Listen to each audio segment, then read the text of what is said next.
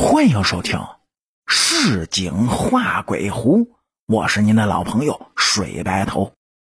咱们书接前文，闹了这么大轰动的新闻，很快就被省报、省电视台看到了，联合其他的报纸组成了记者团，是浩浩荡荡的就赶到了鬼湖。到了晚上呢，他们同样听到了呜哇呜哇的鬼叫、鬼哭声。也同样看到了湖面幽灵般的莹莹绿光，让他们感到无比的战栗。人死了，真有鬼魂，他们为什么喊冤？冤在何处呢？回到省里之后，省报又登出了长篇的报道，省电视台呢，把拍到的画面、录下的鬼叫、鬼哭声，就做成了节目在播放着。由于是有声有画面，不像造假，许多怀着好奇心理的人也纷纷带着相机赶到了鬼湖。大坝上日夜有人来往穿梭着，对鬼湖进行现场的考察，各种解释、各种猜想、各种版本，那是满天飞呀。鬼湖闹鬼，清风市的政府开始不想介入。以为闹一阵子就会过去，哪里会知道这事儿是越闹越厉害，到了不可收拾、影响到了清风市形象的地步。主要领导呢十分震怒，责令宣传部长在市电视台对清风水库所谓闹鬼的各种猜测质疑做了理直气壮的回应。啊，嗯，据候鸟专家介绍啊，清风山林子里有一种会模仿人哭声叫的鸟。哎，自从清风水库决坝之后呢，死者的家属在坝上是祭奠亲人，有的哭，有的喊，呃，还有的喊叫。哎，这种鸟听多了就模仿，并且呢，模仿的是惟妙惟肖啊。这就是清风山和水库发出的所谓的哭喊声、喊冤声。至于湖面出现的绿火呢，哎，据这鱼类学家说啊，水库里有种能发出灵光的小鱼儿。哎，他们若是成群结队的，呃，聚在一起游弋呢，当然也会发出绿光的。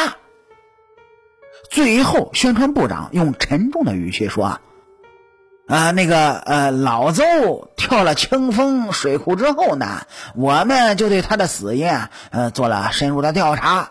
呃，据从医院了解的情况看，老邹一直背着沉重的压力，这三年前呢，就出现了抑郁的症状。”那个，在他情绪极端低落的情况下，出现了幻觉，就跳了清风水库。呃，这这这非常可能啊！医院有他的诊疗记载可以证明。希望大家不要再传谣了啊！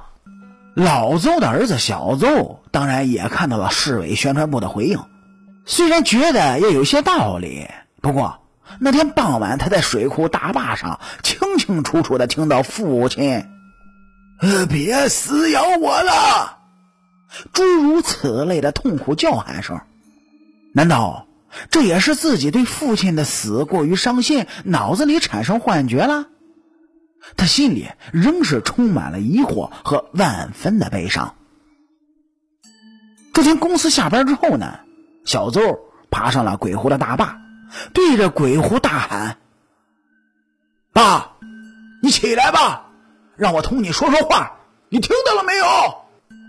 哇！只见这湖里竟然扬起了波澜，有了悠悠的回应。小邹啊，心头一震，默站了一会儿，见这鬼湖的波澜平静下来，又死寂一片，他才怀着砰砰跳的心情，来到埋着父亲衣服的黄土堆。这时候天色暗了，他掏出了包烟，抽了支，点上，然后放在墓碑上。烟头红亮，冒着一缕的青烟。父亲生前呢爱抽烟，小邹呢每回来都要点上支烟放在墓碑上，让父亲抽，一边呢同父亲说说话。这回他朝着黄土堆磕了三个头，然后坐在旁边的一块石头上，一面看着红亮的烟头，一面就问：“爸，市里宣传部在电视台回应。”说你情绪忧郁，产生幻觉而跳下了水库，是不是这样啊？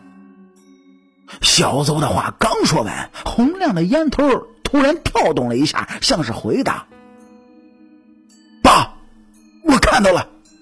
你你听了我说的话，你要说就告诉我吧。”心儿，果然有一个声音出现了，分明那是老邹的。有点沙哑，像是在水库里受了寒似的。我是你爸爸呀！小邹的头皮一紧，一下就从石头上站了起来，又十分的兴奋。难道父亲的鬼魂从湖里爬了起来吗？不觉得东张西望寻找父亲的身影，可是眼前除了一边是黑黢黢的山林，一边就是像张开大嘴的鬼狐，什么也看不清楚。爸，你你在哪儿啊？我怎么看不见你？我在阴间，你在人间，阴阳两重天。你怎么看得见我？只有我才看得见你，心儿，你坐下，让我回答你。老邹的声音随着一阵阵山风是飘忽不定，像在耳边，又像在天边。爸，您说，小邹坐下，心情有点紧张。虽然是父子，毕竟是同鬼魂在对话。一阵山风掠过了漆黑的湖面，发出了哗啦啦的波涛声。心儿，我告诉你，爸完全不是情绪忧郁，产生幻觉，跳的水库，不是，不是。他们说错了，那那那是什么原因？您您快说，我一定为你洗清冤情。小邹朝着发出的声音方向追问着。那一天，爸来到大坝上，心里闷呐，总是觉得对不起死去的十几条生命，爸爸有罪。但是我努力赎罪了，我不想死，我舍不得你一个人留在世上，我怎么会跳湖呢？谁知道那回我站在水库边，突然像有只大手在我后面使劲一推，我死的冤呐！我不是自己跳的。不是啊！小邹震惊了，一只大手在背后推了父亲，那肯定是有人在暗害他。心儿，你替我向阳间的公安检查报案吧。又是一阵阴惨惨的风刮过山林的湖面，发出了尖啸，让人是浑身的哆嗦。可是，随着山风过后呢，四周又寂静了下来，什么也没有发生过一样。小邹像是做了场梦，不知真的同父亲的鬼魂对了话，还是自己想父亲想的太深了，真的脑子里就产生了幻觉了吗？他出了身冷汗，不过更是坚定了自己的想法：父亲。是冤死害死的，这个是不容置疑了。他站起了身子，想同父亲再说两句话。回答他的呢，只有飘在山林湖面的呜哇声。